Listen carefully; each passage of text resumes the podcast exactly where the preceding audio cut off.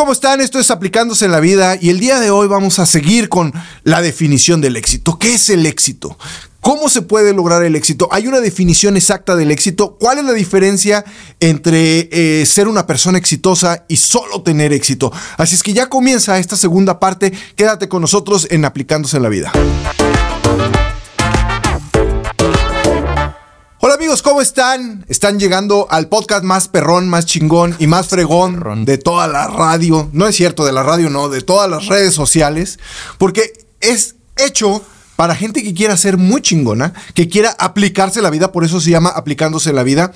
Y para esto, Jeremy, ¿cómo estás, Jeremy? ¿Qué soy yo? ¿El gringo? el gringo y yo, Adrián, el mexa, que hace unos años estábamos con muchos objetivos, con muchas ilusiones, pero que no teníamos un mentor que nos ayudara a decirnos por dónde. Queremos ayudarte a ti a que logres todo lo que te propones y todo lo que deseas. Entonces, ya comienza aplicándose la vida, que el día de hoy vamos a estar con la parte 2 del significado del éxito, la parte 2 del significado del éxito. Y entonces comenzamos acordándonos qué era el éxito. Nos quedamos la semana, bueno, el podcast pasado, yo la semana, yo sigo con que la semana, el podcast pasado con que el éxito era ser hoy mejor que ayer y mañana mejor que hoy en lo que tú decidas hacer. Que la competencia es contigo mismo, y que cuando retrocedes, que ese tema no lo tratamos. Ya, ya, eso es lo que tenemos que tocar. Porque... Cuando retrocedes, tener la capacidad de recuperar los pasos. Y, eso es muy común, como en otro podcast que tuvimos cuando hablamos de ventas, que cada vez que fracasas, tienes que tomar eso en cuenta, tienes que considerarlo más bien como un paso para llegar al éxito. ¿Por qué? Porque si el, el, el éxito, para llegar a un éxito, tienes que a huevo pasar por muchos fracasos, porque sin eso no vas a aprender, no vas a poder experimentar, no vas a poder aplicar tu creatividad, porque a través de ese sistema de fracasar, llegas al, con, todos esos beneficios, llegas a tener algo que no, antes no pudieras haber tenido sin eso. Yo tengo dos frases. Una, el éxito es el último eslabón de una cadena de fracasos. O sea, para llegar. Y, una que hasta la hice este, imagen y todo, que dice que para tener un doctorado en éxito hay que tener una maestría en fracasos. O sea, eh, no conozco una sola persona exitosa que no haya tenido N número de fracasos antes de tener éxito. Pero la realidad es que la mayoría de las personas siempre les gusta o siempre están buscando el final de la historia, el final feliz. Y a nadie le interesa conocer a nadie le interesa conocer cómo llegaron a ese final feliz. O sea, todo el mundo quiere saber cuando, cuando tú, te fuiste de vacaciones, cuando compraste tu carro, cuando compraste tu casota. Y dicen, ah, yo quería esto también. Pero cuando te dicen, oye, ¿cómo lo hiciste? Y entonces dices, mira, hace muchos años empecé y, fracasé y quebré y estaba en la calle. Eso no quiero oír la gente. Porque dice, qué hueva. Ya, ya, ya. Yo no quiero pasar por eso. Y como que da vergüenza. Pero yo recuerdo cuando yo era más joven, yo en la universidad supongo, o recién saliendo, estaba, estuve hablando con mi mamá un día y me dijo, o sea, tú sabes cómo son las mamás, quieren todo lo mejor para ti. Y estamos hablando y me dijo, Jeremy, lo que pasa, yo estaba pasando por una época a lo mejor difícil, me dijo que creo que tienes eh, miedo del éxito. ¿Qué? O sea, ¿cómo que el éxito? Sin miedo al éxito. Yeah, yeah. Y yo, ¿cómo que miedo del éxito? Porque eso se me, o del fracaso, eh, yo le corrí, pensé que le iba a corregir con que, um, no, tú quieres decir que tengo miedo, del, fracaso. Me dijo, no, tú te estás comportando como que tienes miedo de invertir el trabajo y exponerte para poder hacer las cosas que tienes que hacer para tener el éxito. El, proceso de tener éxito no lo has abrazado. Y eso, yo, eso me puse a pensar en, o sea, otra manera, porque el, tener miedo del, del fracaso eso, cada quien entiende eso porque es avergonzoso, uh, tienes miedo, obvio de, eso. Pero del proceso entero de, llegar a felicidad y éxito es, es, es, es para tener miedo, porque tomando en cuenta todos esos pasos de fracaso. Así que sí. Y, esto pasa mucho con nuestros empleados, siento. De hecho, más bien te pregunto. Muchos empleados que trabajan para nosotros tienen, siento que tienen miedo de abrirse, de, abrirse la boca. De, si, tienen un puesto y están haciendo algo y, que sea pendejo. O sea, están haciendo algo repetitivo nomás porque ah, dijeron que ah, quieren que, lo haga así. Ya, ah, sí, poner el botón o teclar un número X. Para cada vez teclan el número. Y yo llego con ellos y les digo, ¿para qué te sirve este número? Y me dicen, no, no tengo ni idea. Pero lo hago porque dicen que tienen que hacer, pones el número aquí en la, casilla. Y yo, ok, pero ¿tiene sentido? Y pueden, si yo les hago la pregunta, ¿tiene sentido poner el número allá? Me, me dicen a veces, no, no tiene, no tiene nada de valor. Pero, y lo que yo les quiero sugerir a los empleados, nuestros, pero tanto los nuestros, pero también a todos los empleados, es que si ven algo o trabajando para una compañía gringa, y eso es la pregunta, o sea, nosotros favorecemos mucho que se abra la boca para explicar el por qué, que uno, que no se debe de hacer esto, y a lo, a lo mejor el por qué no hacerlo, pero más importante es qué hacer en vez de.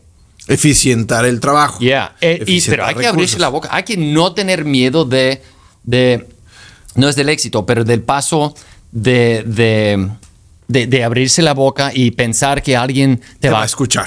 O, o, o, te va a hacer caso, más que nada que te va a hacer caso. O que no te van a hacer caso, o que, que a lo mejor tu idea es pendeja.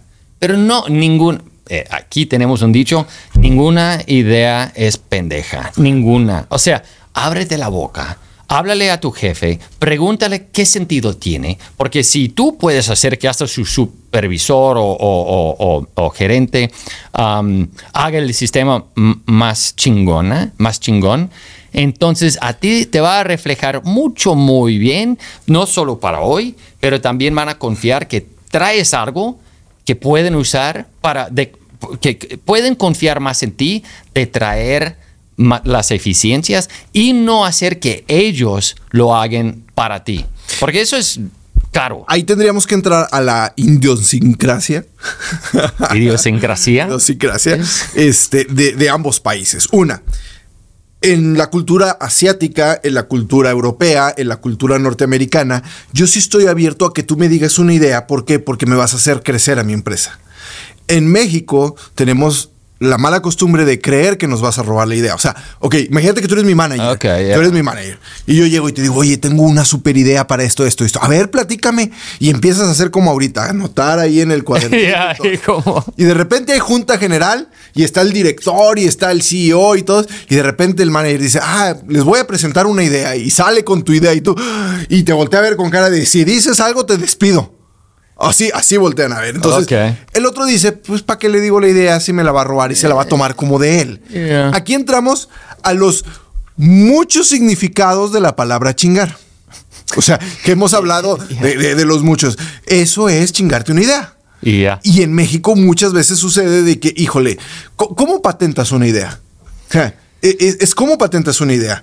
¿Cómo, dices? Es que esto a mí se me ocurrió. Bueno, ahorita ya tenemos que a lo mejor la mandas por escrito, por un mail y dices, mira, este, quiero platicarte esto, esto. Y entonces dicen, ay, este, la llega y la presenta como su idea. Tú puedes decir, oye, me la robó, yo le mandé este mail este día y aquí está todas las pruebas, ¿verdad? Pero no hay forma de patentar una idea. Pero para eso se necesita mucha lealtad. Mucha lealtad de toda la cadena de mando, donde la cadena de mando respete la idea del que está abajo y que no se la tome como suya. Entonces, y eso en México no existe. Como que no existía. Eh, eh, eh, ok, eso sería muy malo. Y les cuento a todos, por lo menos a los que están trabajando para compañías gringas, europeas o lo que sea, que no sean así o, que no tomen eso en cuenta. Y aún, ok, obviamente un gerente que robe la idea de un empleado. Pues, parte del trabajo de un supervisor o de un gerente es robar ideas. Robar sí es un verbo medio fuerte, pero es agrupar ideas de donde sean para, para atraer a la compañía, insertar en los procedimientos y hacer la compañía mejor. Es buena idea para un gerente darle el respeto al, empleado a, sus superiores, obviamente. Pero aún en los casos en cuales el patrón está chingando la idea, eh, realmente el, em, siento que el empleado debería tomar eso como deberían enorgullecerse de eso porque van a haber hecho un cambio en la compañía donde están trabajando y a, fin y al cabo la eficiencia, que sea chiquitita, no importa, la compañía es más fuerte y eso hace más estable el ambiente del trabajo y la compañía y, el futuro. Pero, pero acuérdate que siempre piensa el empleado de que se están haciendo, o sea, el empleado mexicano, siempre se están haciendo más ricos a costa de mi idea. Y yo necesitaría una participación pequeñita de lo que acabo de hacer, porque tú, lo dijiste de, cierta forma, pensando como gringo. De repente dijiste, bueno, el manager toma un poquito de la idea, sí, porque eh, eh, es mi, mi equipo, mis, mis eh, um, dependientes son tan fregones que hicimos esto. Yeah. Y, yo como, como, porque, ¿cuál es la definición de un líder? El líder es lo que es el que saca lo mejor de ti para en pro de la empresa o en pro de todo lo demás. O sea, un líder no es el que grita más, ni el que está más guapo, ni el que, ni el que está más fuerte. No. El líder es el que dirige a dónde vamos a ir en el futuro, pero también saco lo mejor de cada persona con la que estoy trabajando. Entonces, yo como líder, a lo mejor la idea no fue mía, pero si yo presumo que gracias a mí y a mi impulso y a mi buen liderazgo tú generaste una idea, pues también quedó yo bien. O sea, y crece la división, pero eso no pasa en México. Y, eso hay que cambiarlo y, con, con, pláticas, con capacitaciones, con... Y, los primeros que hay que capacitar son a los managers. Los primeros que hay que capacitar son al, al, manager que, o al, que está en medio que de repente este, dice, no, yo, yo, yo soy, soy el único acceso al jefe de arriba. Yo, oh. soy, yo soy el único que puede acceder aquí. Entonces, dímelo a mí, y yo se lo llevo para acá. Y entonces tú no sabes si se lo va a llevar bien o se lo van a llevar mal. Entonces, esa es una cultura que, tenemos que cambiar mucho. Y, le digo a toda la gente que nos está escuchando, ok, la, la, forma en la que yo lo haría, porque Jeremy tiene razón, hay que decirlo, hay que abrir la boca, hay que decir las ideas. Mándenlo por mail antes de, decirle personalmente, hagan un mail con la estructura de la idea, el mail va a estar fechado, lo mandan, aunque después tengan la plática. Si de repente les roban la idea, dicen, mira, antes de platicar yo el día de hoy, es más, pueden agendar la, cita con en Google para que quede marcada y así hay un rastro de lo que van dejando sobre el proceso para esa idea, en caso de que se las quieran robar y que digan, no, esta es mía, y entonces hablan con, el de arriba. Si los amenazan de que los van a despedir, digan, no, o sea, aquí está la idea, aquí está esto. Eso es lo que yo les diría para que se protegieran la idea. lo que estás diciendo eso y como que para mí la confianza, eh, siento que hay una, una falta de confianza en no solo el sistema, obviamente el sistema, pero también en el, supervisor o el gerente. Y algo importante, y creo que a lo mejor como lo hacemos un poco diferente en Estados Unidos, es que nosotros tratamos siempre de empezar o es más, las relaciones buenas entre empleado y patrón siempre se basa en la confianza, independiente de, la, de qué lado de la frontera estés. O sea, si, ellos, si un empleado, y esto sí pasa, ahora que estás diciendo estas cosas, me ha pasado a mí que tenemos empleados que en México, todos están, mil empleados en México. un empleado viene conmigo de México o, escucho el chisme de que entran y tienen esa mentalidad. O sea, se están en cada momento poniendo una cerca a su alrededor como para protegerse y sus ideas y, no hacer lo suficiente como para hacer que alguien más gane de, de sus energías. Entrando a una compañía, o por lo menos mía, pero también de otras compañías americanas ah, y europeas, nosotros queremos poder.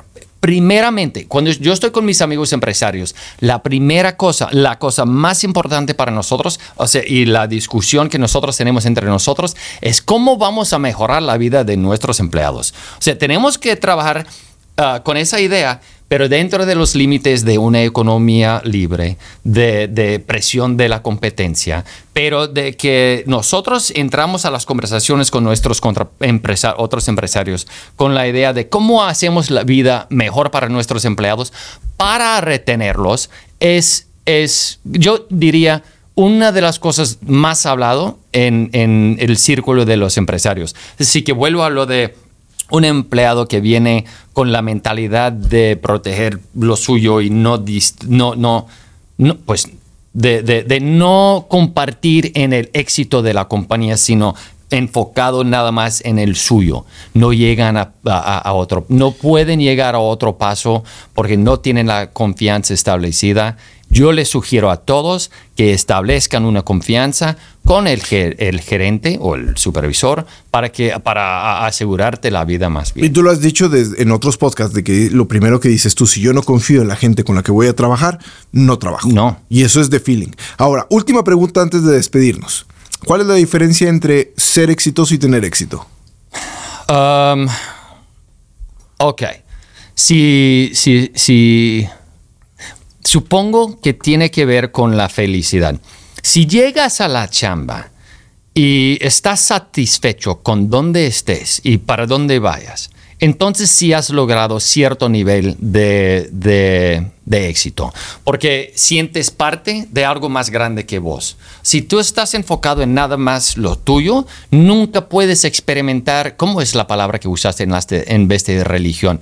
Superas, o sea, no espiritual, pero... trascendencia trascendencia. Um, si llegas a la chamba con esa idea de que sientes parte de algo más grande, porque tú estás participando, en relaciones sociales, profesionales, y te, da, te dejan hacer lo que tú puedes hacer muy bien um, y te dan oportunidades para crecer, a lo mejor sí has llegado a tener cierto éxito. Yo te voy a dar mi definición. Una persona que tiene éxito es casi todo el mundo lograr terminar eh, el high school, la preparatoria, conseguir un trabajo, casarse, es cumplir un objetivo. O sea, casi todo el mundo ha tenido éxito. Pero una persona exitosa es la que hace el, el, éxito un hábito en su vida diaria. Porque hay mucha gente que de repente ya tiene uno, dos, tres éxitos y que se queda en la zona de confort.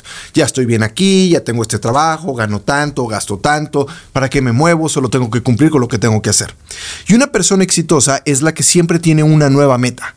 O sea, yo ya logré esto y tengo una nueva meta. Y ya logré esto, tengo una nueva meta. Entonces es una persona que siempre tiene, tiene una meta aunque sea en un área completamente distinta, las siete áreas que hablamos en el último podcast, este, trascendencia, familiar, diversión, salud, em, finanzas, eh, laboral y crecimiento personal. Ahora sí las, siete de las siete. de siete.